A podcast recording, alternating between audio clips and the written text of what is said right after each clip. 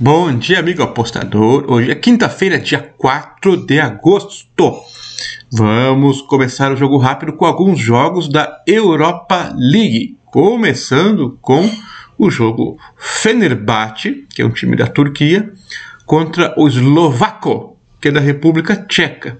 Mas peraí, República Tcheca era Tcheca Eslováquia, Tcheco-Eslováquia. Aí separou, tem República Tcheca e República Eslováquia. E como é que o eslovaco é da Tcheca? Não tinha que ser o eslovaco da Eslováquia? Uhum. Mas é só um jogo de nome. Enfim, o eslovaco hoje em dia está na República Tcheca. Bom, eles jogam hoje na Turquia. O Fenerbahçe é, é um time bem conhecido pelos brasileiros porque muitos jogadores brasileiros estiveram por lá. A gente sabe que a torcida turca é fanática por futebol. Então, eles são bem mais conhecidos que o eslovaco que eu não conheço por sinal. Vamos ver. É, essa é a terceira rodada de qualificação da Liga Europa.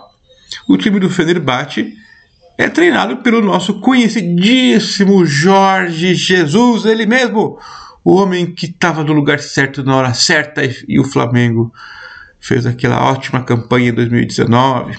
Enfim, essa é estreia aí do, do Jesus na edição da Liga Europa com a intenção de seguir aí é, conquistando títulos e reformulando o futebol mundial, será, Jorge? Bom, fator casa que vai pesar aí para o Fenerbahçe e o peso da camisa. No último jogo que disputou pelo qualificatório para a Champions na UEFA, o Fenerbahçe perdeu para o Dinamo de Kiev em casa e perdeu por 2 a 1. O time turco joga naquele 4-3-3, né? Um jogo rápido e tal, pelas pontas. Vamos ver como é que vai se portar os Eslovaco, República Tcheca. Eles também são bons de cerveja lá, viu? Vamos ver.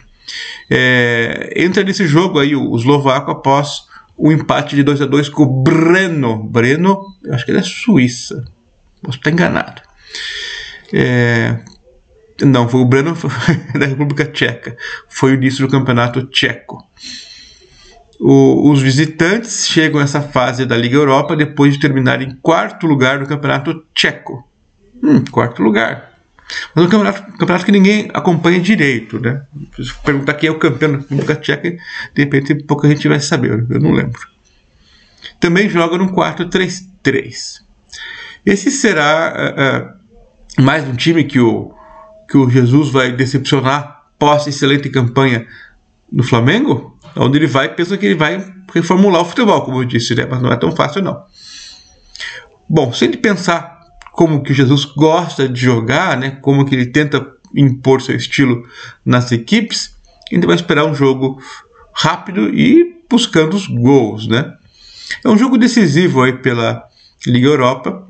O Fenerbahçe tem muito a provar depois do péssimo resultado diante do Dinamo de Kiev e os visitantes pensando em pelo menos é, é, é, se comportar de forma justa como visitante.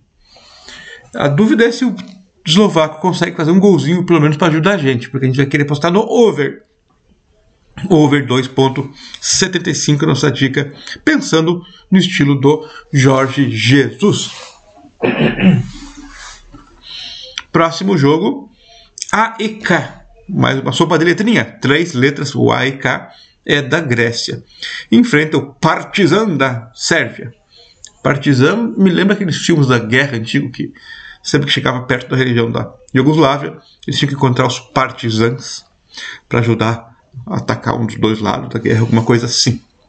Eles medem força hoje lá na Grécia.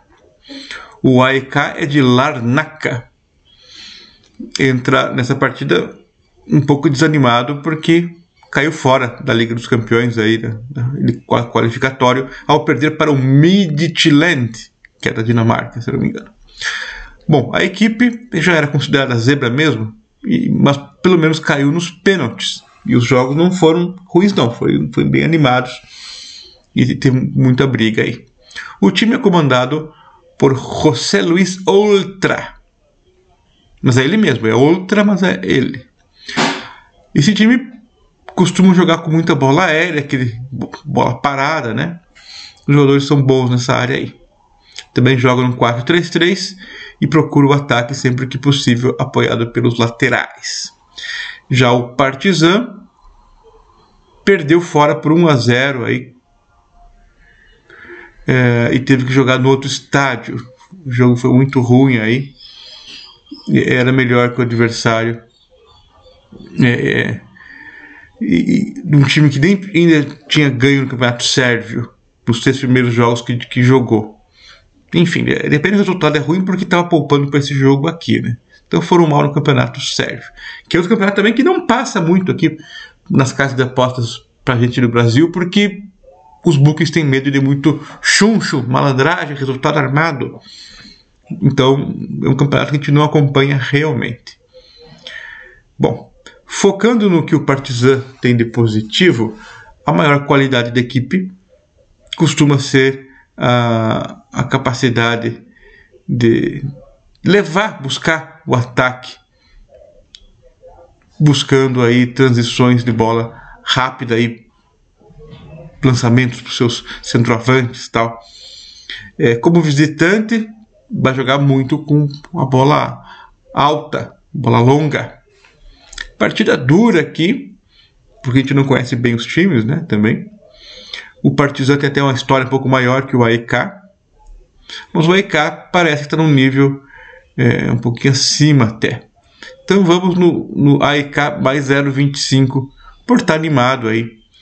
Por ter feito bons jogos contra o Midtjylland. Mas é jogo complicado para a gente poder ficar bem seguro do que vai apostar, né? Mas vamos lá. Outro jogo é o Malmo da Suécia contra o Dudelange de Luxemburgo.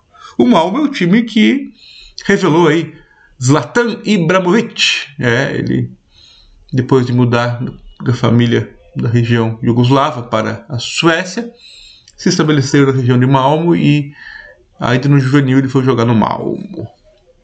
Essa é a terceira rodada qualificatória e a equipe do Malmo joga em casa contra o time do The Dude. The Dude é o cara do The Land. O Malmo chegou a essa fase depois de ser desclassificado do qualificatório da Champions League pelo time lituano dos Zalgiris. É, os Zalgiris, mesmo que ontem levou uma porrada de 5 a 0 do Bodo. É.